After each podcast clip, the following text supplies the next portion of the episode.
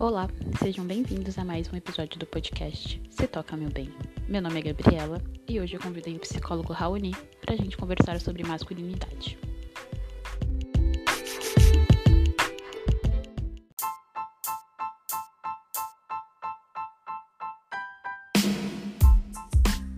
Eu sou o psicólogo Raoni, eu sou especialista em terapia cognitivo-comportamental eu trabalho como psicólogo clínico, atendendo pessoas no meu consultório particular. Atualmente não no meu consultório, porque né, o mundo tá meio que acabando, mas atender de casa está sendo tranquilo para isso. E eu estudo um pouco de neurociências na Federal da ABC, que é onde eu vou fazer o meu mestrado logo mais. Então, basicamente é isso sobre mim. E estaremos juntos aqui para conversar mais sobre tudo que a Gabriela quiser. Então, pode começar, Gabriela.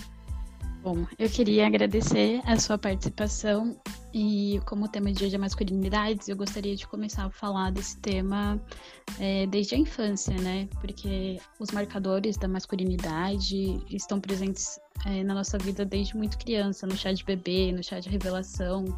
É, tudo gira em torno do sexo biológico. Quando é menino, é tudo azul. Quando é menina, é tudo rosa. E eu queria que você começasse comentando sobre a construção de gênero é, nesse período da infância. Então, a palavra mais importante dessa frase é construção. Gênero é uma coisa construída pela nossa sociedade. Então, eu, eu gosto de explicar a, a terapia cognitivo-comportamental para os meus pacientes e para as pessoas que a gente, desde pequeno, a gente é meio que jogado no mundo as pessoas meio que. A gente nasce, uh, nasci, e é jogado no mundo. Tipo, vai lá, vive. E ninguém dá um manual exato do que, que a gente tem que pensar sobre o mundo, sobre as pessoas, sobre os outros. Então a gente vai construindo esse manual. Ao mesmo tempo que a gente vai construindo esse manual, as pessoas vão colocando ideias que a gente de, deveria colocar nesse manual. Então, tipo, coloca um padrão aqui, uma, um comportamento que você teria que ter, uma forma de se vestir, uma forma de ser e vai colocando essas coisas e, e, quando, como a gente não tem exatamente o que, a gente teria que ser, o nosso manual, o que o que, que eu quero ser, a gente não sabe muito bem isso, isso quando é criança. Então a gente vai pegando essas ideias jogadas e juntando e fazendo o nosso manual de como viver. Só que como é uma construção, a gente não tem exatamente o, o que seria o correto. Uhum. E, e a gente vai sendo ensinado o que, que é correto. Então, desde pequeno, as pessoas falam coisas como: ah, você é homem, você não pode chorar. Aí a gente, a, a, a, na nossa infância, a gente olha e fala: hum, eu, eu, eu quero ser homem, porque parece que é legal ser homem na nossa sociedade. E, quer dizer, a criança não fala exatamente assim, né? Ela não sabe da sociedade. Às vezes sabe, mas depende da criança. Então, mas ela pensa algo parecido com isso. Se eu quero ser homem, então eu vou precisar não chorar. E isso vai se perdurando até a vida adulta. Toda a nossa sociedade, ela é ela tem uma base patriarcal há muito tempo, tirando civilizações antigas que, que tinham uma base patriarcal, mas a nossa sociedade em si, ela foi construída dentro disso, dentro de, de, do patriarcado, e com isso a gente foi cri... foi colocando coisas, ideias do que é ser do gênero masculino, do gênero feminino, o que você precisa para definir o seu gênero, que não tem muito a ver com sexo biológico. Então, a gente nasce com um sexo biológico, seja seja um pênis, seja uma vagina, você nasce e, e isso não define exatamente quem você vai ser quando crescer. O que define o, o que a gente vai ser é o que a sociedade joga de padrão e que seria o gênero que você tem por causa do seu sexo biológico. Só que não necessariamente essa construção é uma coisa pautada na realidade do que a gente gostaria de ser. Então... É, e além disso, bom, vamos continuar. Na vida adulta também existem essas cobranças. É, porque o homem precisa ser forte, ele precisa prover o lar, e são são ideias que são muito violentas, tanto para o homem quanto para as pessoas que estão ao redor dele, né? Porque o homem, ele guarda todos os sentimentos, ele precisa performar é, essa masculinidade. Então é tudo muito. São processos muito violentos. Além disso, tem ai, a questão do, do ai, abuso de álcool, abuso de drogas, que também é uma certa aprovação, né? Porque o homem que não bebe cerveja e que não, não performa tudo isso, ele é apontado, ele é criticado. Sim, eu tava. Eu parei para pensar que o, o, o quanto essa ideia, essa ideia que você falou é violenta, ela perdurou em todos os homens que vieram antes de mim. Foi, foi uma coisa que foi perdurando de, de, de. Como é que fala aquela palavra? É... Geração. Geração. Isso. Foi perdurando de geração em geração, então. Do, do meu, sei lá, tataravô. Já tinha essa ideia que foi perdurando, perdurando, perdurando. Até o ponto de, de chegar em mim nisso com uma ideia pré-concebida do que eu teria que ser para ser homem. Então, isso, isso é tão enraizado na nossa sociedade. Isso vem, vem de lá de trás como uma coisa que é normal e vai passando como normal, só que ninguém para para refletir o quanto isso é normal. O quanto é problemático performar isso. A gente não é ensinado a refletir sobre isso. A gente não é ensinado a refletir sobre a nossa masculinidade. Sobre o que, que é ser homem. Sobre para que, que a gente tem que ser homem. Para que, que a gente tem que ter um gênero essas são questões que não são discutidas na nossa sociedade. Porque ela, ela tem. A, a, ela tem uma base formada no, no patriarcado e na ideia de que o homem, por exemplo, tem que ser o provedor, tem que ser o machão, tem que ser o mais forte, tem que ser o mais potente e, e, e todas essas ideias que mataram homens durante anos da nossa existência. Então, quantas quantas pessoas não morreram porque eram homens e, e achavam que, que, que para ser muito homem ele precisava ir para uma guerra e bater nos caras muito. E ser gladiador e distribuir soco e espadada. E morreu por causa disso. E morreu por causa de uma ideia pré-concebida de algo que talvez ele não precisasse ser. Então essa, essa violência que, que vai sendo naturalizada na nossa sociedade, na, na forma como ela é construída, é o que gera tanto prejuízo que gera tanto prejuízo e ao mesmo tempo as pessoas não percebem que ela gera prejuízo. Elas não param para refletir o quanto isso gera de prejuízo. O quanto ser, ser homem e, e para ser aceito num grupo de homens você precisar beber mais do que seus amigos. Ou você precisar beber porque seus amigos estão bebendo, uhum. sendo que você não quer fazer isso. Então, a, a, a, nossa sociedade ela é construída nisso e ela vai passando essa ideia. Então, desde, desde muito tempo atrás, para nada. Não é, não é uma coisa que leva. Não é vantajoso falando isso individualmente para a saúde mental de cada um não tem uma vantagem. É uma coisa que a gente vai fazendo, vai vivendo, vai vivendo, vai vivendo, até o ponto que percebe que não faz sentido e, e, e olha para trás e fala: pra que, que a gente fez isso? É esse, é esse o problema da, da masculinidade que é passado. É passado a uma masculinidade onde o homem precisa ser mais forte, precisa ser mais macho. É tipo, se você não for que nem o filme do Rambo, você tá errado. Talvez você não queira matar pessoas que nem o Rambo. Talvez, talvez você não queira ser um lutador que nem o Rock. Talvez você não queira levar soco na cara. E tudo bem.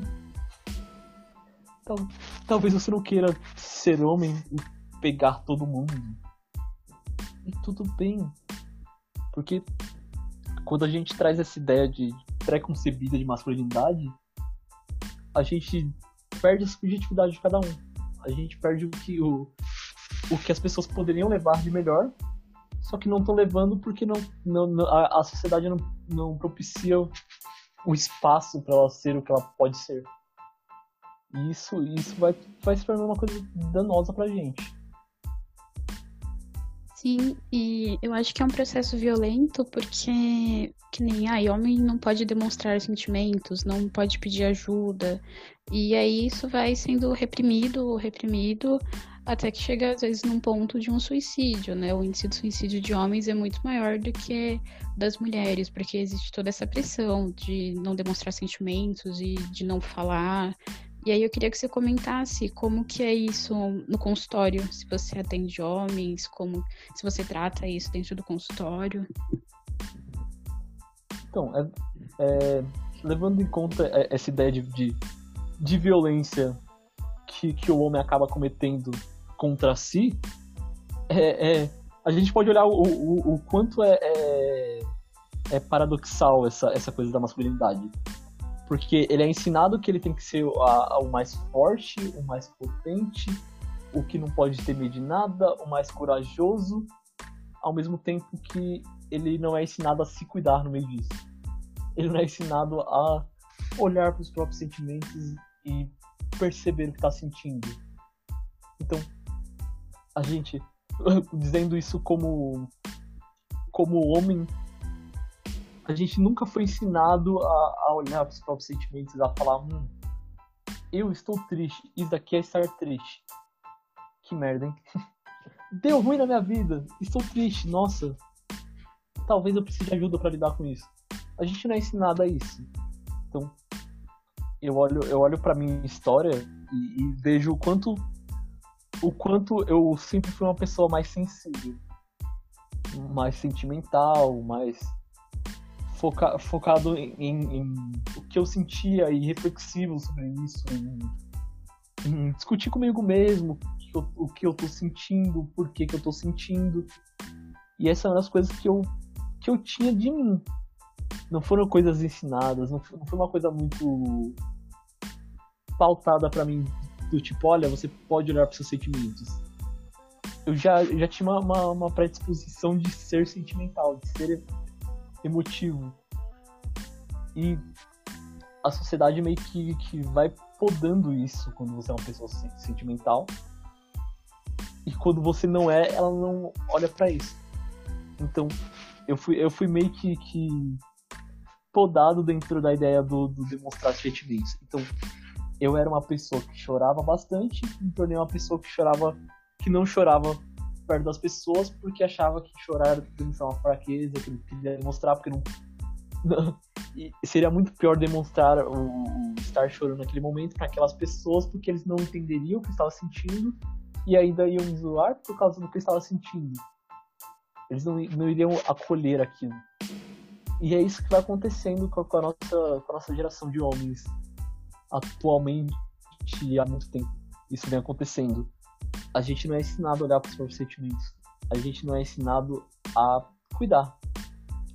Não é ensinado a cuidar de si, não é ensinado a cuidar do outro.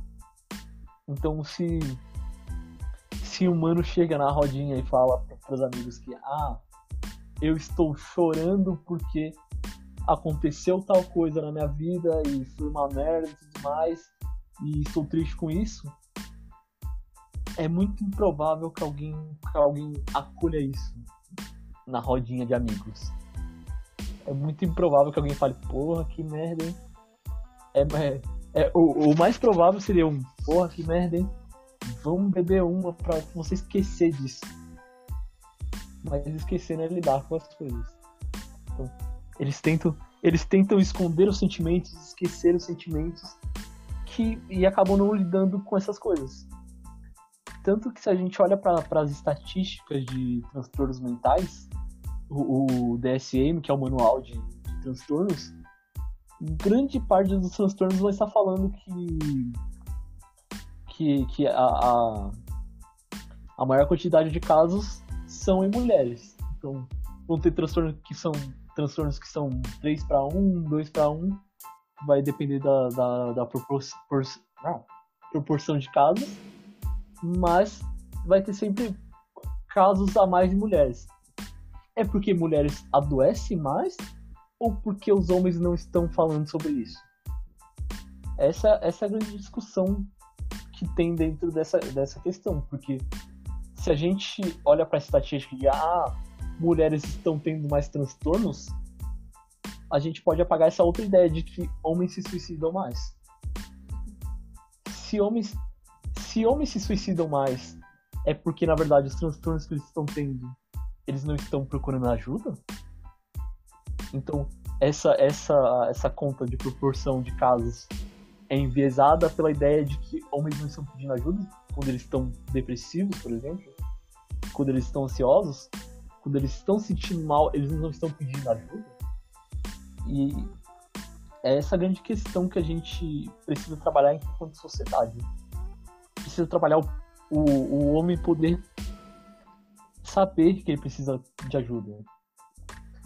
Saber que tudo bem ir para o consultório e refletir sobre questões, tentar resolver suas questões de uma forma mais saudável na terapia. Não é, não é fraqueza ir para terapia. Mas se a gente, se a gente olha por exemplo, no meu caso, no meu consultório em si, nos meus atendimentos, eu atendo mais mulheres, atendi mais mulheres durante o, o meu período na profissão, atendi mais mulheres do que homens. É porque mulheres adoecem mais ou porque homens não estão procurando ajuda? Eu chuto que homem não está procurando ajuda. Então, a, essa, essa, proporção de, de eu atendo mais casos de mulheres é porque homens não estão procurando ajuda porque eles têm dificuldade de demonstrar que estão sofrendo, que estão que não conseguem lidar com aquilo, tenta lidar com aquilo até a última proporção, até, até o, a, a, o pior cenário possível, sem pedir ajuda nenhuma. Então, quando isso, quando eu consigo que isso chegue no meu consultório, eu consigo trabalhar isso. O grande, o grande problema disso é, que, é quando é quando não chega no consultório quando as pessoas não procuram. Se a pessoa não procura ajuda, não tem como ajudar ela. Mas se um homem chega no meu consultório querendo discutir ou discutir a questão da masculinidade ou discutir outros problemas que envolvem e que influenciam na questão da masculinidade ou que a masculinidade influencia nessas questões, eu consigo conversar com ele, eu consigo discutir essas questões, eu consigo ampliar o conhecimento dele sobre ele mesmo sobre o que é ser homem, sobre o que é masculinidade, sobre o que a gente pode fazer com isso, sobre como lidar melhor com isso. Então a gente consegue construir uma coisa mais saudável, consegue construir um, um processo. Então, quando, quando o homem chega na terapia e consegue falar que está aflito, já é um, um passo dado na direção da melhora, na direção do lidar com esse processo, do lidar com o se cuidar. Porque é tipo. Fazer terapia é tipo tomar um remédio. As pessoas elas, elas não olham estranho pra uma pessoa que fala tome um remédio de gripe. Terapia, terapia pode ser a mesma coisa. Terapia é um lugar onde você está incomodado com alguma coisa e você faz um serviço que um trabalho na direção de lidar com essa coisa. Só que essas ideias são, não são muito colocadas na nossa sociedade. Essas ideias de se cuidar não são colocadas para os homens da nossa sociedade. Então, eu, eu, eu tô lembrando de uma estatística aqui que eu vi há muito tempo atrás, mas continua atual, que, que falava que, que não sei quantos por cento dos homens não lavavam o próprio pênis. Então, a pessoa, a pessoa ela não tem cuidado nem com o próprio corpo e às vezes acha que isso não é uma, não é uma coisa que homens façam, não é uma coisa que, que o homem cuidar do próprio corpo não é algo que se faça. Aí eu lembrei de, de, uma, de, uma, de outro caso, de, de uma notícia, de que tinham homens que não estavam limpando a bunda depois de cagar porque achavam que era muito gay. Sim. Então, então, é o fim esse do mundo, tipo, né? Esse tipo de coisa que vai acontecer na nossa sociedade quando a gente discute esse, essas coisas. Se o cara, se o cara não limpa a própria bunda porque acha isso gay, imagina, imagina o, o, o quanto esse cara não vai na terapia. Não vai. Se o, a higiene básica não tem. Quanto mais a, cuidar da saúde mental e ter uma higiene com a própria saúde mental. E, e, e é essa, é essa questão que vai, vai virando uma bola de neve de, de, de dificuldades e tretas e coisas que os homens não sabem lidar. O, o, o, o é, a, a, ideia que a gente pode tirar disso é, é, é, é, que a gente tem que ensinar o básico mesmo. Tipo, olha, você precisa lavar o seu pênis, senão ele cai. Literalmente. Literalmente. Literalmente ele cai. Então, você precisa fazer isso para não cair. Você precisa dar cuidado da sua saúde mental para você não cair. Você precisa lidar com seus problemas de uma forma saudável. É tipo. É, é, eu, eu, eu, fiz uma metáfora agora na minha cabeça, pensando aqui sobre essa questão, que é a mesma coisa que falar pra um cara, vai pra guerra ali. Vamos lá, você é macho, você tem que ir pra guerra ali. Mas você vai lutar com eles no soco. Ah, eles têm espada e armas. Tanto faz. Você vai com isso no soco. Ele não vai conseguir. Então, ah, a mesma coisa com a nossa saúde mental. Se a gente não tem as ferramentas para lidar com isso, a gente não vai conseguir lidar com isso. Terapia é um local para a gente buscar essas ferramentas. Buscar, buscar o que seria a nossa espadinha para combater as batalhas direito. Porque às vezes a gente é nosso próprio inimigo e a gente é o que, que, que ferra com, com a gente mesmo. Mas a gente precisa de uma outra pessoa mostrando esse caminho pra gente. Então quando a gente consegue quando a gente consegue mostrar a necessidade de terapia para as pessoas, a necessidade da psicologia, de cuidar da própria saúde mental, é que a gente consegue fazer dar o segundo passo, que é o como lidar com isso na terapia. Então, o primeiro passo é, é mostrar para o mundo que eles precisam de terapia e por que eles precisam de terapia. O segundo passo é trabalhar a subjetividade com aquela pessoa. Trabalhar o que, o que ela tem né, sobre isso, como como os padrões dessa escola. Como que, que voltando que eu, que eu expliquei no começo da, da, da cognitivo comportamental, como que você no mundo, receber algumas informações, como que isso foi, foi criando o seu manual de, de instruções de como viver, seus pensamentos. Que pensamentos não são a realidade, pensamentos são pensamentos. Acontecendo no mundo não é exatamente o que a gente está pensando sobre o que está acontecendo. Quando a gente para para refletir o quanto esses pensamentos, a realidade, o quanto eles têm evidências e o quanto eles são a gente pode fazer mudanças. A gente pode olhar para os pensamentos, entender o que pode ficar, o que precisa sair e ver o que a gente pode fazer no nosso comportamento, no nosso, na nossa forma de agir. Isso que, que, que terapia cognitivo comportamental, porque os nossos pensamentos influencia e a forma como a gente age influencia na forma como a gente se comporta, no, na forma, a forma como a gente age influencia na forma como a gente pensa em, relação ao que acontece. Então, comportamento influencia no pensamento, pensamento influencia no comportamento, como um ciclo. Para olhar para isso, a gente consegue entender o que está acontecendo com a gente de uma outra forma. E esse é o tipo de coisa que não é ensinado na nossa sociedade, não só para os homens, como para ninguém. Uhum. A gente não tem uma aula na escola de, de, regulação emocional, do ah, você lida com essas emoções dessa forma. Ou você... Então, às vezes, às vezes a pessoa nem sabe o que ela sente, ela nem sabe definir o que ela sente. Às vezes ela não sabe o que é tristeza, às vezes ela não sabe o que é felicidade, às vezes ela não sabe o que é nojo, o que é ela só sente o negócio ali e tenta afogar no álcool e tenta fazer coisas que, que não ajudam a lidar com aquilo, porque continua ali. Ela só não sabe o que é. Então, a nossa sociedade ela peca muito nesse, nesse nessa necessidade que a gente teria de olhar para os pensamentos, olhar para nossas emoções, para entender o que a gente vive, para entender o nosso mundo. Se a gente tivesse uma aula de, de regulação emocional, de como lidar com as nossas emoções, a gente lidaria melhor com eles. Ensinado justamente o contrário, a não lidar. Então, então isso, isso dificulta o nosso processo de, de tentar resolver isso, tentar. e feminilidade. Por isso que é tão importante a gente chegar e falar com as pessoas sobre isso. Abrir uma conversa sobre isso comum.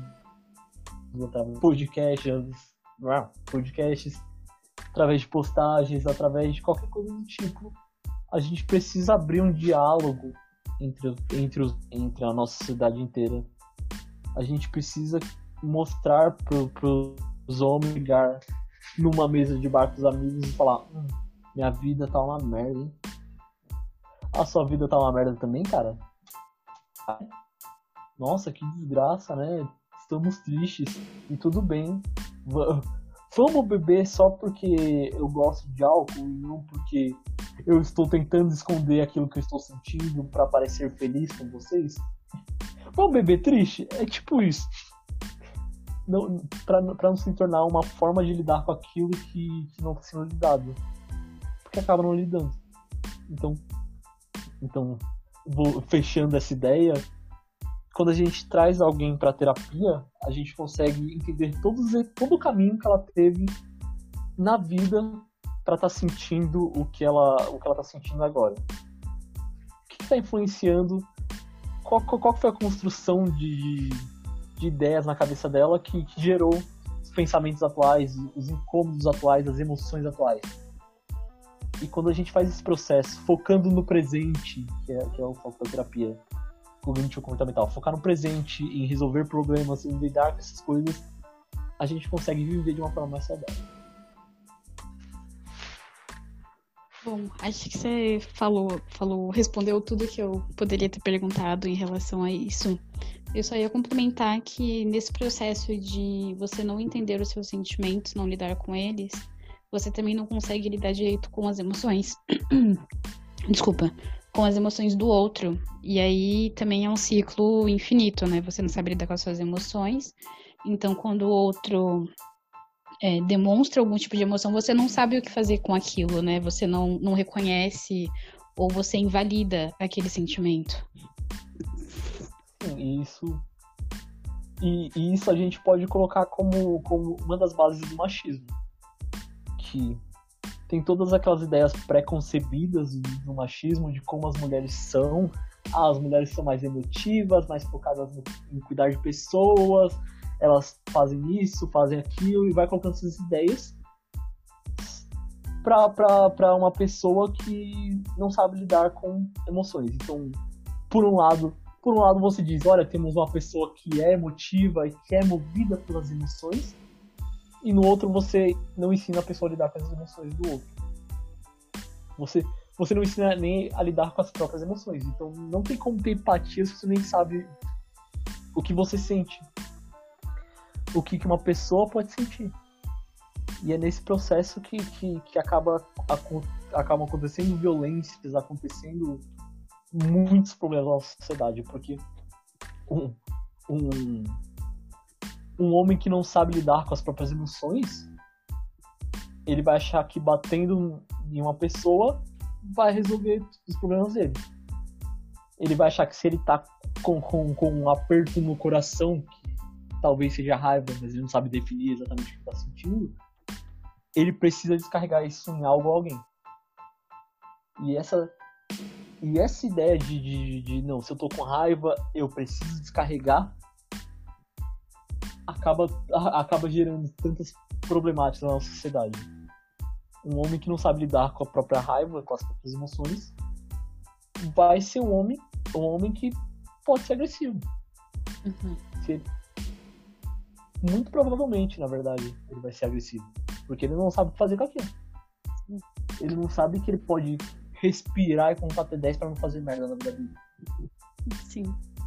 Sente, respira e conta até 10 tá, tá, mas você tá sentindo isso e não é, não é outra pessoa que causou isso em você, é o que você pensou sobre a situação, então a situação, o que você pensou da situação gerou essa emoção e, e por que que você pensou isso? O que, que que tem na sua vida que te levou a pensar isso? Então, esse tipo de reflexão é o que ajuda a não fazer merda. Só que quando a pessoa não é ensinada a isso, ela vai aprender que, que, que se a pessoa fez alguma coisa para ela e ela se sentiu mal, ela vai ter que evitar. E, e, e grande parte do, do, machismo é pautada nessa ideia de, de não ser da inferioridade de jeito nenhum. Do tipo, não, se, se ela se ela fizer alguma coisa que eu me sinta inferior, eu vou agredi-la. Então, tem muitos homens que, que pensam dessa forma e agem dessa forma.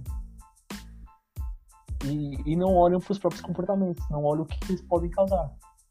É, é, aquele exemplo de, de, de, homem que trai a mulher, porque tem, tem o, o outro estereótipo dentro do machismo de, de um homem precisa ser o pegador, então ele precisa pegar todo mundo, e casamento é a pior coisa possível e não faz sentido, mas eles casam, não entendo porquê, mas pessoas machistas casam e ficam reclamando do próprio casamento. E, e, e com isso ele vai lá e trai, trai, trai, mas se, se, a, se a pessoa com quem ele tá faz o mesmo comportamento que ele teve de trair, ele se torna uma pessoa agressiva. Uhum ele se ele, ele fica puto com o mundo, vai lá agredir o cara, vai agredir a mulher, vai. Porque ele se sente inferiorizado. Sim. Ele se, ele sente perdendo o grande posto de, de machão dele. Só que ele não olha pro próprio comportamento. Ele não olha pro, pelo que ele já fez. Ele não olha pro, é, pelo. O, o quanto de merda ele fez na relação pra, pra pessoa querer trair ele? O que, que, ele, que a pessoa não tá recebendo daquela relação para precisar de uma outra pessoa? Então, essas reflexões ele acaba não tendo e acaba influenciando na vida de outras pessoas. É muito, é muito comum na terapia eu trabalhar com algumas pessoas que elas não são exatamente elas não são exatamente o problema das situações mas elas são a pessoa que é afetada pelas situações então acontece muito isso de, de uma pessoa estar precisando de terapia para lidar com outras pessoas para lidar com outras pessoas que precisariam de terapia mas não percebem não olham para si Aqui é o caso do, do, do, do, do pai que é violento, é agressivo, é chato, é irritante. E o, o filho dessa pessoa vai, que vai pra terapia para tentar lidar com ele. Quando na verdade o comportamento dele incomoda todo mundo que estiver em volta dele. Vai causando, vai causando, vai causando, mas nunca olha para si. Então, é um, é um grande problema quando a gente não olha para a própria emoção, porque gera isso para a sociedade como um todo.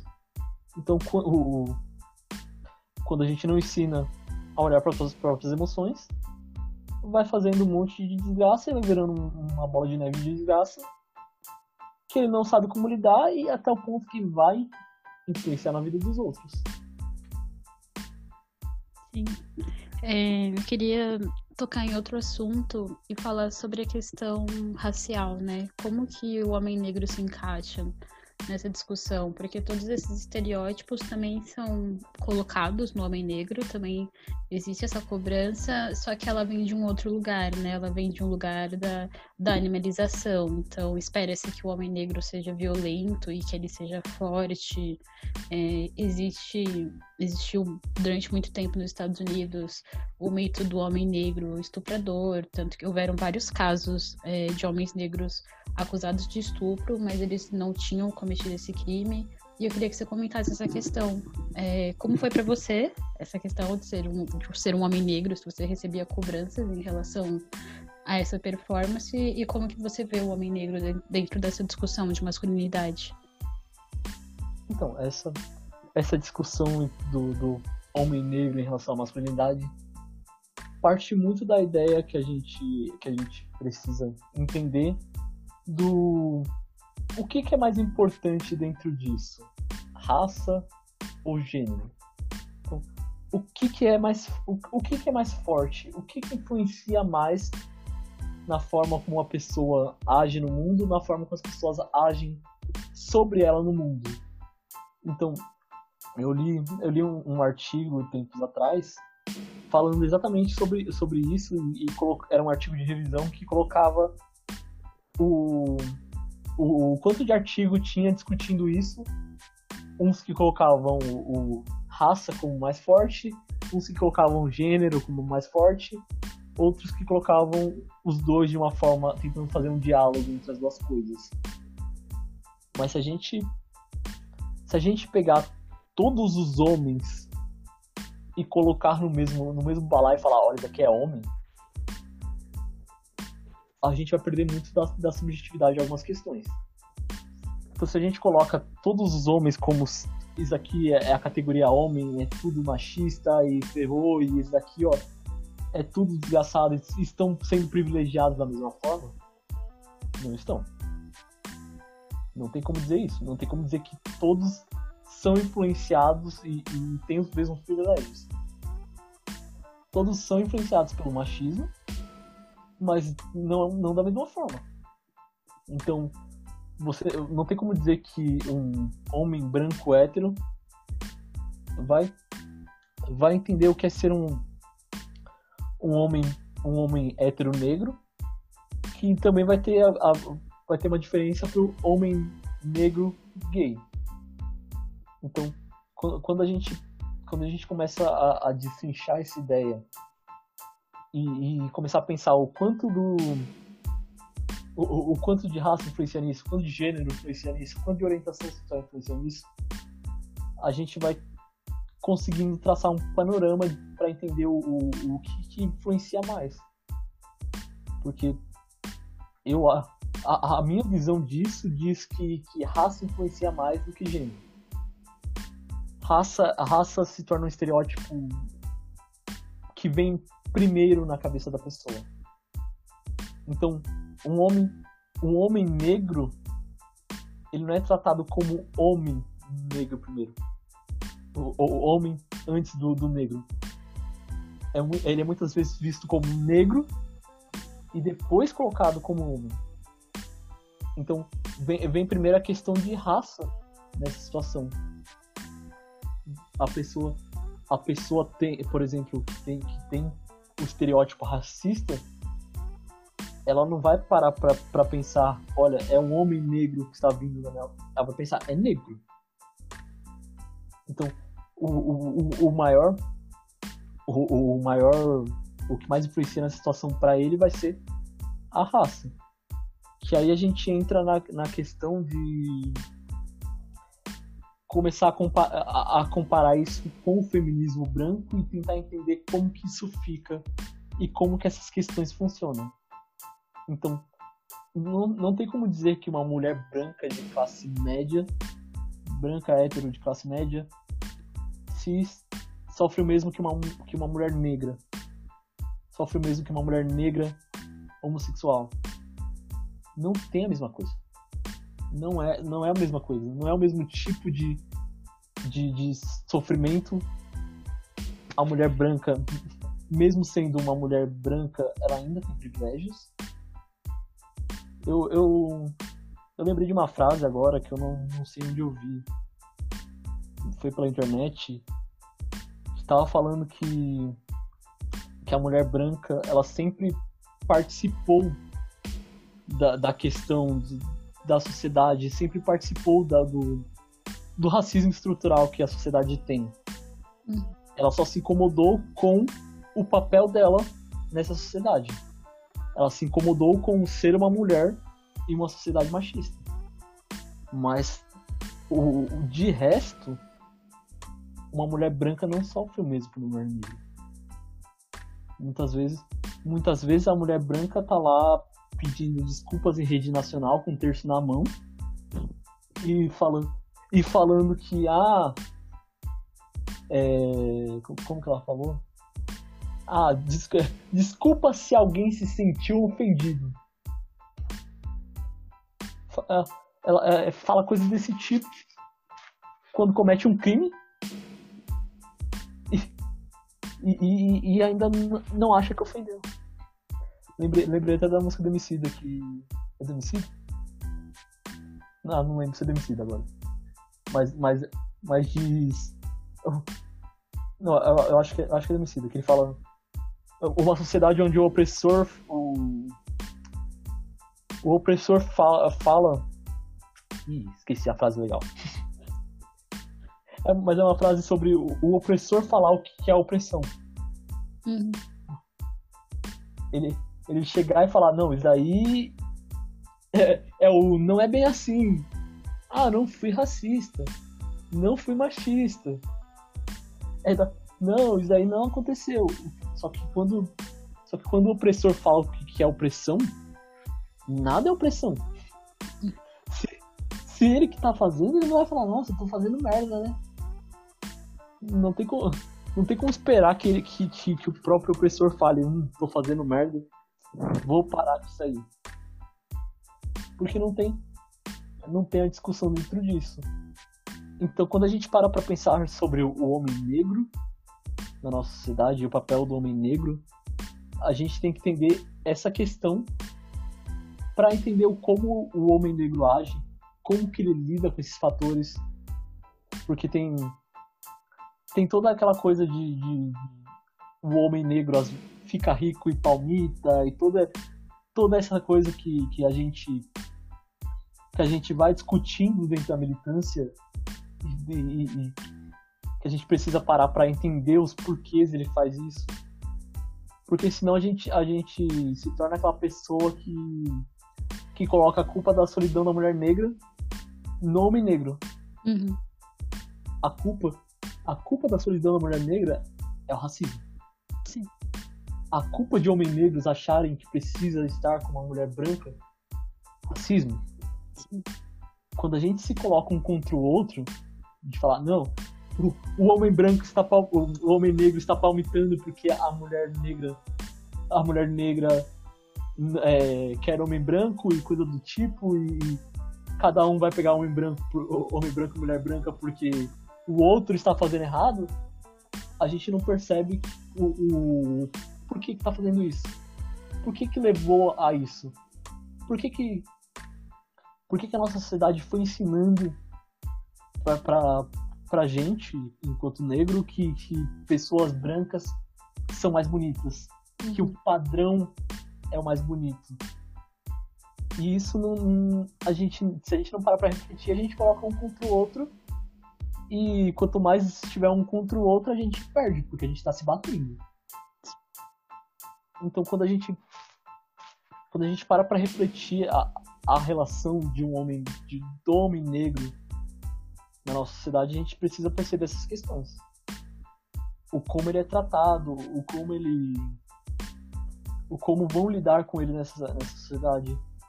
Eu, eu esses dias eu tava assistindo o.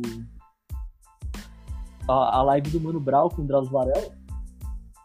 E, e o Drauzio tava contando uma situação. O, o Drauzio brincou falando: Ah, ah, mano, uma vez eu fui, eu fui preto uma vez e, e não gostei. Mano Brown falou isso. O, o, o Drauzio Varela falou isso. Aí o Mano até, aí o Mano até brincou com o Drauzio e falou, tipo, olha, nem lembrava que você é branco. Porque, porque ele é marrom também. Porque brasileiro, brasileiro é tudo marrom, nem existe branco. Mas, mas o, o, o, o brasileiro, o, o brasileiro médio se acha branco, mas quando vai para fora percebe que não é. Então, o, o, o Drauzio contou uma situação onde ele tava com. Ele tinha pegado carona com o amigo dele, com o filho do amigo dele, e, e o filho do amigo dele trabalhava junto com ele no, no presídio, se não me engano, no presídio no hospital. E o filho, o filho foi pegar, então ele, ele, tinham dois negros no carro e o Drauzio. A polícia parou o carro e, e o, o, o, o filho do, do, do, amigo do Drauzio e o amigo do Drauzio ficaram tipo naquela coisa de alerta de, de, de, pessoa que já sabe lidar com a polícia e já sabe lidar com abordagens enquanto o Drauzio ficou tipo peraí, o que tá acontecendo? Tipo, por que, que vocês estão fazendo isso? E a polícia tava achando que o Drauzio tava sendo sequestrado, porque ele tava andando com dois negros. Tipo, ele era, ele era a pessoa pedindo carona ali. Só que a sociedade via ele como uns, via os dois como, como sequestradores. Então, é esse tipo de ideia que vai sendo, vai sendo colocada no homem negro, que, que, de que ele é perigoso, de que ele é criminoso, que vai gerando estereótipos e que, e que acaba acontecendo aquele tipo de coisa que, que aconteceu de uma coaching aleatória que falou sobre que falou que ah, os crimes são cometidos por negros. A maior parte dos crimes são cometidos por negros. Então, isso vai fazer a gente ficar com medo de negros, porque é natural ter medo do perigo, né? Só que esse tipo de pessoa não para pra refletir o porquê que a maior parte do crime dos crimes são cometidos por negros. Será que é porque eles foram escravizados por 40 anos e 40 anos? Ok. Olha a minha cabeça tentando fazer uma coisa mais tranquila. 40 anos já seria uma merda, mas foram 400. Então. Foi bem pior do que 40, foram 400. 400 anos de escravidão e de, de uma. E depois disso teve uma, uma lei áurea e fingiram que as pessoas estavam liberadas, mas na verdade não deram nada para elas, pra elas lidarem com aquilo e continuou meio que uma escravidão indireta. Uma escravidão contra o nome. O, o, construímos, co, construiu favelas e deixou os, os homens negros lá e estão se perguntando se eles são violentos e se eles cometem crimes porque eles são negros. E apagam todo esse contexto, toda essa história do quanto, do quanto eles foram ferrados durante a história. O, o, eu, eu lembro. Tô, tô cheio das músicas hoje. Eu lembrei de uma música do Rashid que diz que eu, que eu não descendo de escravos, descendo de reis que foram escravizados. E é verdade, grande parte da escravidão foi, foram de. Não eram trabalhadores braçais, eram arquitetos, médicos ou qualquer coisa de profissões que tinham naquela época, que a sociedade, a, a sociedade negra daquela época tinha, a sociedade na África tinha, e foram tirados para virar trabalhadores braçais daqui. Foram tirados reis para virarem trabalhadores braçais daqui. Não foi uma coisa, não foi uma coisa que nasceu com a gente, foi uma coisa construída. Então, essa construção que foi passando, passando, passando, que, que tornou toda essa coisa que eu falei de hoje. Todo esse estereótipo de falar que o homem negro é violento e toda é, teve no, no, no, século passado, no, aquele, aquele filme que a Ku Klux Klan lançou, o, o, Nascimento de uma Nação, que, que disseminou todos esses estereótipos de, de, de, que o homem negro é violento, que o homem negro é isso, que o homem negro é aquilo, que, que faz muitos anos que isso aconteceu, mas continua influenciando na sociedade. Continua influenciando na sociedade, na sociedade americana, tanto que, que o George Floyd morreu de, de uma forma violenta, de uma forma agressiva, porque mesmo um, um cara que, que estava rendido é visto como uma pessoa que vai ser violenta pelo estereótipo racista, é visto pela polícia como uma pessoa violenta, sendo que não está fazendo nada. E isso, isso é, é, é o que, que foi cometido até, é, que, que foi passado até hoje que que surtiu nesses crimes cometidos. Então, tá me ouvindo tranquilamente? Sim, sim, estou. Deu uma chiada aqui estranho.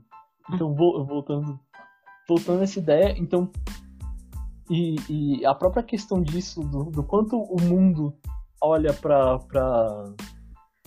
para isso acontecendo nos Estados Unidos, mas esquece de olhar para isso acontecendo aqui, enquanto a nossa sociedade, a sociedade brasileira, esquece de olhar para isso acontecendo aqui, é o que vai demonstrando o que, que o, o, o quanto o quanto a gente está tá sendo diminuído dentro dessa questão. Porque parece que um, que um, um homem negro americano morrendo, um, um estadunidense morrendo, é mais importante do que as pessoas morrendo aqui. E é esse, e é esse o grande problema da nossa sociedade. Então, umas duas semanas antes do, do, do George Floyd morrer, aqui morreu o, João Pedro. Uhum. E não teve, não, te, não teve a mesma repercussão, não teve a mesma. a mesma. Ninguém, ninguém postou, postou fotinho preta no, no, no Instagram por causa do João Pedro. E era uma, era uma criança. Crianças e adolescentes morrem aqui. Ágatas morrem aqui. Vai, e, e, a lista vai aumentando. E, ele, e a nossa sociedade não para pra olhar pra isso. E então, dizendo, dizendo enquanto homem negro dentro disso, tem coisas, tem coisas que, que, que machucam.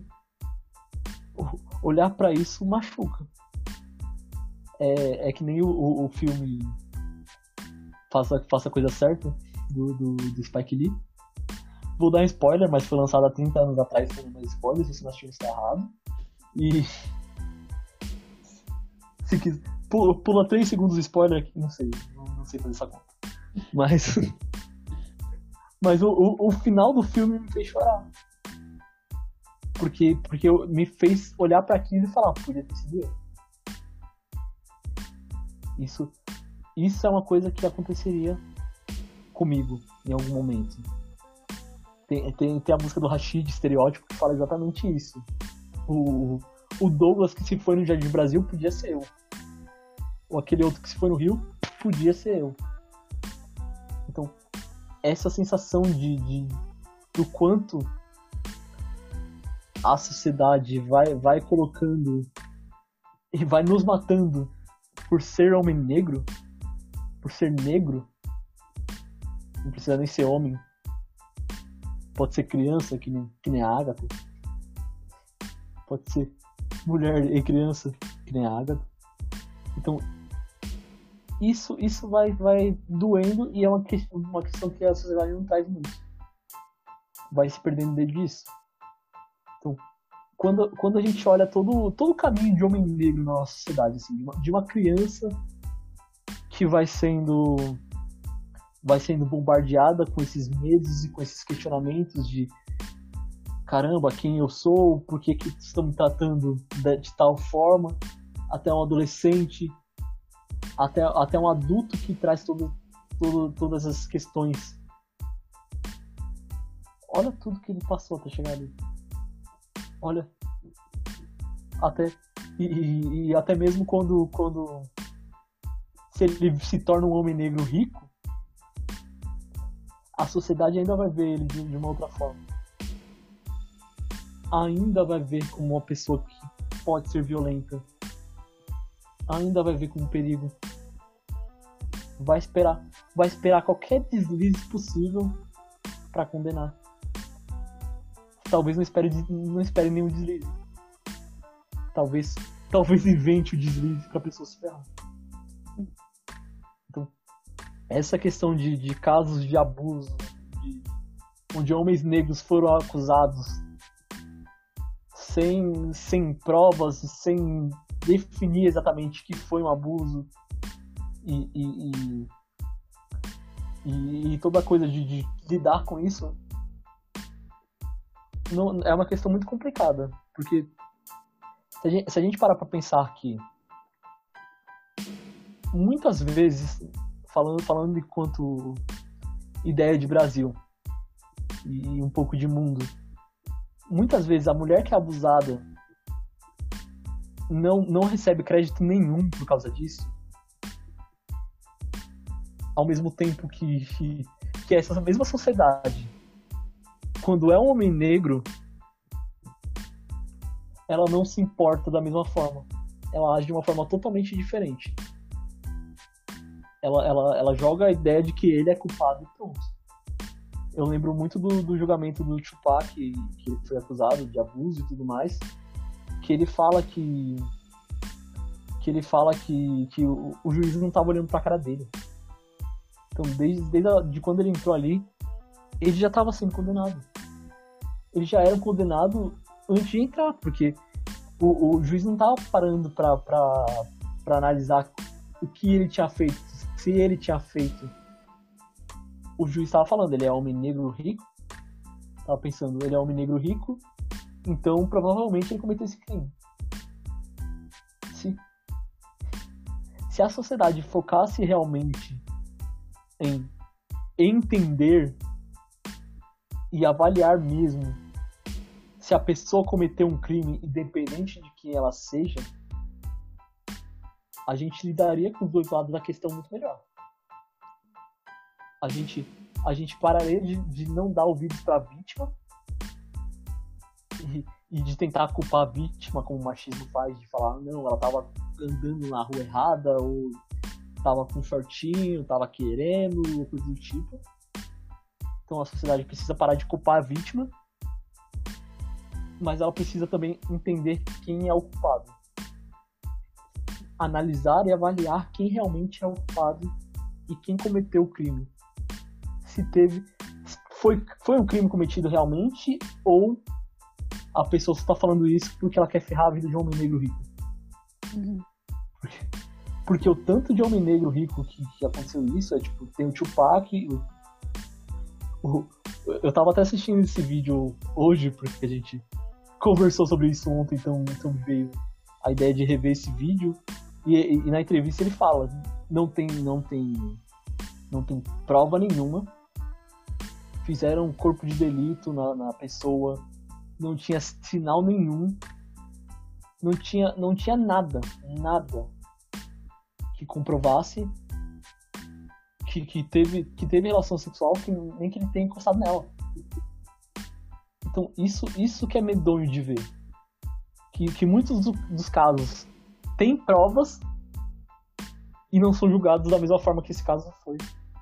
Por ele ser preto rico.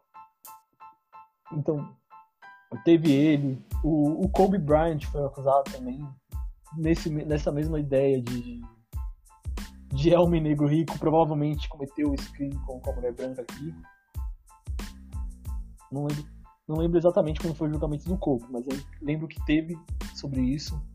E, e até pouco, pouco tempo atrás teve isso, que o Bakushu do Blues foi acusado de, vieram um monte de acusações sobre o, o comportamento do Bakushu do Blues e começaram a cancelar ele na internet, falar não, ele, ele, ele é errado por causa disso, disso, disso, disso.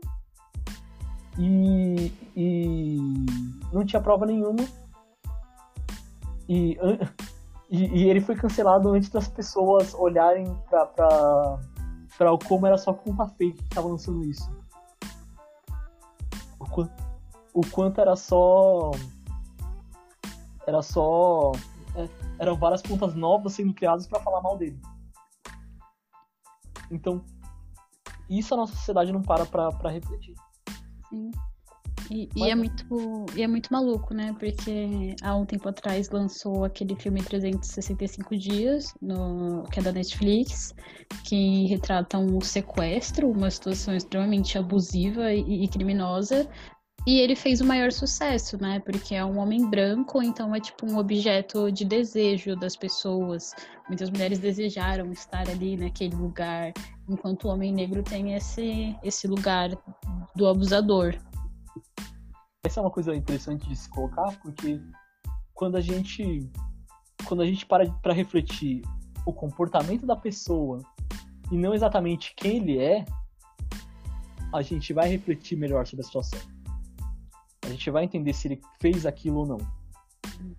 É que nem o caso do Neymar.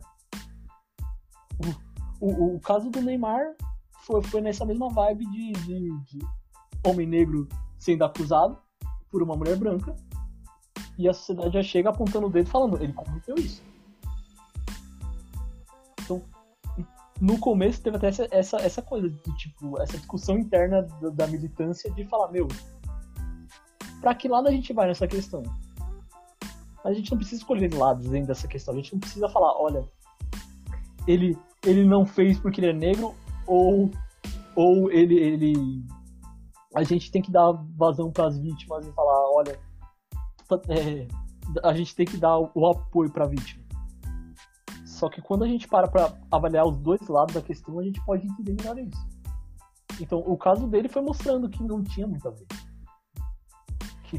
que o que ela tava falando não condizia com o que tinha de vídeo. com, com as ideias que ela estava falando. Ela se contradizia, ela parecia estar fazendo o, o contrário de que uma pessoa que foi abusada faria nessa situação. Então, tipo, esses questionamentos que não, não vão vindo. Que é diferente de quando um homem branco faz. A nossa sociedade vai, vai tentando passar pano para homem branco. Que surge essas coisas que, que nem do filme. Então, se, se, se você tivesse. Eu, eu, eu vi um, filme, um vídeo no, no, no, Facebook, eu não lembro o nome da, da, da moça. Mas acho. Eu não lembro.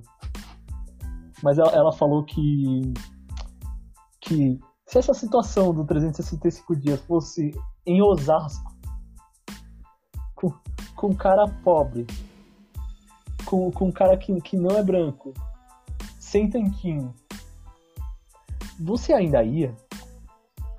Chega, ele chega para você e fala: hum, você tem 365 dias para se apaixonar comigo, é, por mim. Você ainda achar isso legal? Ou só tá achando legal porque era um homem rico? E é essa, e é esse o grande, o, o, a grande treta da nossa sociedade que não olha para isso, não olha pelo, pelo o que, que a gente tá ensinando às, às nossas mulheres a querer. O que, que a gente tá, tá que a gente tá pensando disso? O que, que a gente tá entendendo disso? O, o, eu não assisti o filme, mas minha irmã me resumiu o filme em dois minutos. E, e foi uma, uma, uma, um resumo muito bom. Fluiu bem, eu entendi o filme inteiro. Não quero assistir. Já assisti pelos olhos dela. E, e é todo. E é toda essa questão de, de tipo. Parar pra olhar o, o, o, o quanto tá romantizando um crime e tá falando que, meu, vai lá, cometa crimes, tudo bem, se você for um homem branco hétero, rico. É importante? Homem, homem hétero pobre vira tipo Eminem. Então. vira tipo Eminem que cantava sobre isso até ficar rico, aí virou um homem branco rico. Então. Então tem toda, tem toda essa questão de olhar o que, que a gente está ensinando para as nossas mulheres.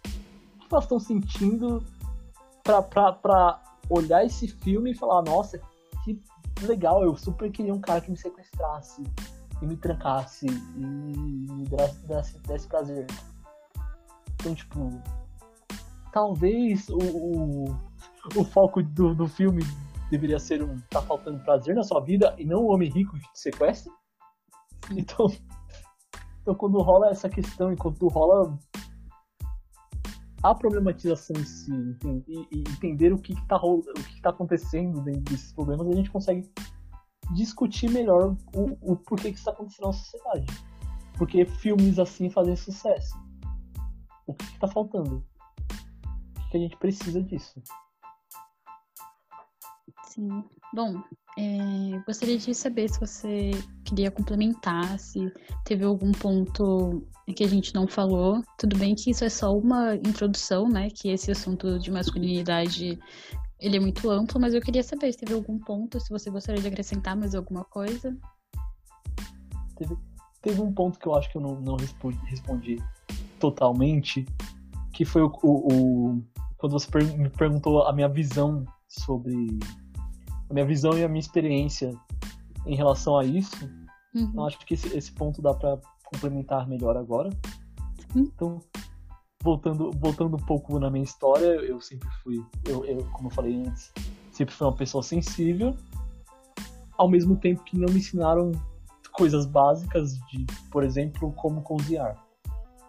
Porque eu, ti, eu tive uma criação onde minha mãe fazia as coisas e meu pai saía para trabalhar, ele era provedor e cuidava, cuidava da parte financeira e fazia as coisas, as coisas, aquela coisa que a sociedade acha que o marido tem que fazer, do tipo, ter uma, umas ferramentas e resolver os problemas de casa, enquanto a mulher limpa e... Então, eu tive, eu tive essa criação bem, bem definidinha dentro dessa, desse panorama do que a sociedade esperaria de um homem e do que a sociedade esperaria de uma mulher. Só que eu sempre fui uma pessoa mais sensível, mais reflexiva. Então, quando eu parei para discutir esses pontos na minha cabeça do que é ser homem, do que é do que eu quero para minha vida, começou tudo começou com quando 13 anos eu, eu comecei a ler Nietzsche. Não recomendo, não é uma boa ideia quando você tem 13 anos, mas aconteceu. Ali foi o ponto de virada, ali foi o ponto que eu me envolvi com a filosofia. E que eu parei para refletir exatamente sobre as coisas que eram jogadas na minha vida, que eram colocadas como verdades. O que, que eram as verdades? O que, que é o, o que é viver? O que é verdade? O que é o, o mundo? Então a gente vai tendo essa discussão interna e a adolescência foi muito esse período de discussão interna. Até o ponto que com 15 anos eu, eu quis. Eu quis. Eu, eu escolhi fazer psicologia com 15 anos porque eu, eu gostava muito de filosofia, gostava muito de discutir o ser humano, entender o que, que é. Só que, só que eu não queria trabalhar exatamente de professor. E como na filosofia, professor é a profissão que mais a profissão que mais tem eu acabei optando pela psicologia porque achava parecido e, e mas tinha outras opções. Hum. Aí a ironia da minha vida é que eu quero ser professor atualmente. Então, então aconteceu só para eu mudar de, de, de área para falar, olha, psicologia é o que eu quero pro resto da minha vida. Amo a clínica, mas também quero ensinar para as pessoas como clinicar direito e como lidar com essas questões. Então, quando eu, quando eu entrei na, na, na faculdade, mudou muito o, o meu panorama e, e, as minhas relações, porque no ensino médio eu, eu tinha amigas, amigas e amigos, era uma coisa meio que dividida, meio que, que 50 50 mesmo de pessoas do, do, gênero masculino que eu converso, pessoas do gênero feminino que eu converso, já tinha uma galera. Quando eu entrei na faculdade, 90% do curso eram mulheres. Então, toda, toda essa relação entre, entre estar num, local onde 90% foi uma conta meio errada, porque se, se eu parar pra pensar, não, não foi. É mais ou menos isso aí. Matemática não tá totalmente certa, mas 80% pelo menos. Mas numa sala, por exemplo, de, de 40 de 40 alunos, 5, 6 são homens. O homem hétero aí já, já se torna já se torna uma conta menor ainda. Uhum. Tem, tem esse pressuposto de que se o homem é, é, é cuidadoso, é um homem sensível, provavelmente ele é gay. Só que não é assim. Só que homens podem ser sensíveis e gostar de mulheres. Seria uma coisa maneira. Acho que homem hétero deveria testar isso aí. Testar, testar o, o, o saber lidar com as próprias emoções e, e melhorar. tentar melhorar com, enquanto homem é. Então, olhando, entrando na faculdade, essas questões elas, elas ficaram mais, mais palpáveis, mais e mais na cara. Então, você, você me disse que fez psicologia também com dois semestres, como que era na sua? Era também, a maioria da sala era mulher e os poucos homens que tinham eram gays. Então, é, é, é, é muito é, é, muito levado a isso na, na, psicologia.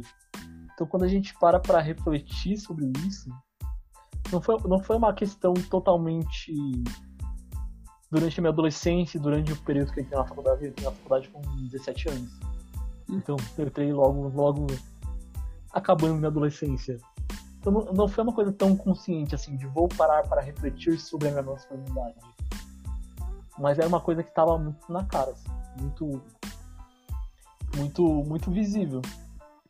Então, é a mesma coisa, é a mesma coisa para mim para a questão de ser homem negro, porque a sociedade, a sociedade, ela, ela me tratava de uma forma específica enquanto homem negro. E isso, isso eu já tinha essa, esse question, é, essa questão delineada de ser homem negro porque mesmo, mesmo tendo a pele parda, desde, desde pequeno eu era tratado como o neguinho. Então, desde sempre teve essa ligação. Só que eu sempre, eu sempre raspei meu cabelo. Eu uhum. sempre, eu sempre, até os 18, os 19, até 2015 eu cortava meu cabelo, eu raspava na, na, na 1 e andava de boné. Eu gostava muito de andar de boné. Sempre gostei de andar de boné. Eu andei acho que dos 7, 6, 7 anos, 7, 8 anos, até os 19 eu andei de boné. Porque eu gostava.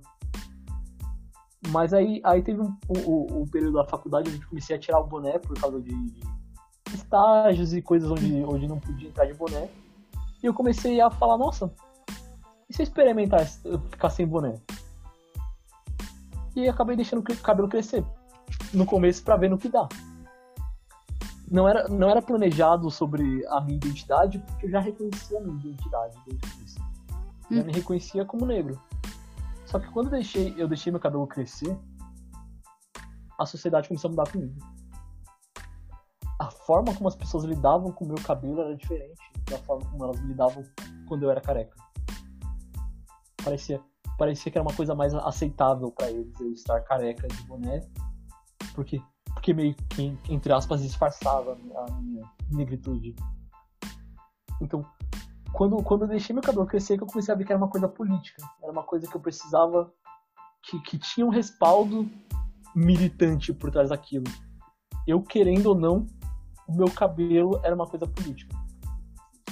Então, aí deu vontade pra, de crescer mais ainda e dar o um nome pro meu cabelo. O nome dele é Kleber. E, e o Kleber continua crescendo. Estamos cinco anos juntos. Uma boa. Ai, adorei o nome do cabelo. Bom, acho que a gente falou bastante. É, vou pedir para você deixar suas redes sociais agora para as pessoas, se elas quiserem entrar em contato com você. Então, só, só, só fechando a, a questão toda e para fechar uhum. a ideia toda do podcast. Então, essas são coisas que a gente precisa trabalhar enquanto sociedade, que a gente precisa refletir enquanto sociedade. A gente precisa parar para refletir o que, é a negritude, o que é ser negro, o que, a gente espera de um negro, o que a sociedade espera de um negro, como quebrar o que é esperado, a mesma coisa de homens. Como, que é, o que é esperado de um homem, o que, que um homem precisa fazer para quebrar isso, como lidar com essas questões. Então, para aí a gente conseguir juntar o que é ser homem e o que é ser negro na ideia de homem negro na nossa sociedade enquanto a gente for seguindo com ideias pré-concebidas, a gente não vai refletir sobre isso. A gente não vai lidar com isso de uma forma saudável. Então, a gente precisa refletir para conseguir melhorar enquanto sociedade. É o que eu espero, é o que eu torço, é o que eu luto. Mas não tô com muito otimismo não, porque a sociedade tá, tá, tá, tá focada em fazer merda. tá focada em tá ruim, mas a gente vai lutar lutar pelo outro lado. A gente vai lutar para que homens não se matem porque sentiram coisas que não sabem lidar. A gente vai lutar para que homens não matem mulheres mais. A gente vai lutar pelo cuidado da saúde mental de cada um. Então essa essa é a minha luta enquanto psicólogo, enquanto ser humano, enquanto militante. Ficou parecendo que militante não é ser humano. Mas são só minhas facetas enquanto, enquanto pessoa, enquanto, enquanto pessoa dentro da militância, enquanto pessoa psicólogo, enquanto pessoa dentro da minha família. Então é uma luta diária. É uma luta de ir se questionando e ir refazendo o que se é, refazendo as próprias ideias e as próprias possibilidades para ser o que você o, o melhor de você. Então, eu tenho essa reflexão dentro de mim, eu uso, eu lido com a minha saúde mental, eu fiz terapia anos atrás e, e recebi alta de terapia porque já estava lidando bem com as minhas questões e aprendi a colocar isso em prática. Então, com isso, a gente consegue fazer um ser humano, um ser humano se sentir melhor consigo mesmo. Eu sei o que me faz, faz eu me sentir melhor, eu faço o que me faz me sentir melhor, e isso faz melhor para as pessoas à minha volta. Então, é basicamente essa ideia que eu, que eu gostaria de deixar aqui, de busquem o autoconhecimento, seja na terapia, seja em grupos de discussões. Parem para refletir quem você é, enquanto pessoa, como, enquanto homem, enquanto homem negro, enquanto mulher, enquanto mulher negra. A gente precisa discutir essas questões para fazer uma sociedade melhor. Então, para quem quiser me acompanhar no No Instagram, sou o arroba Também no Facebook, arroba Só procurar lá que a gente pode continuar essa discussão. Se você quiser discutir comigo ideias, entender melhor como funciona a terapia, só me seguir lá. E por hoje eu acho que é isso. Eu gostaria muito de agradecer novamente a Gabriela por me convidar aqui. Acho que é, é uma coisa muito necessária na nossa sociedade essa discussão, parar para refletir sobre essas questões. Então, eu fico elogiado esse convite e qualquer coisa que precisar, é só me chamar de novo. Ai, então, muito obrigada. Fiquei muito feliz muito com a nossa conversa de hoje.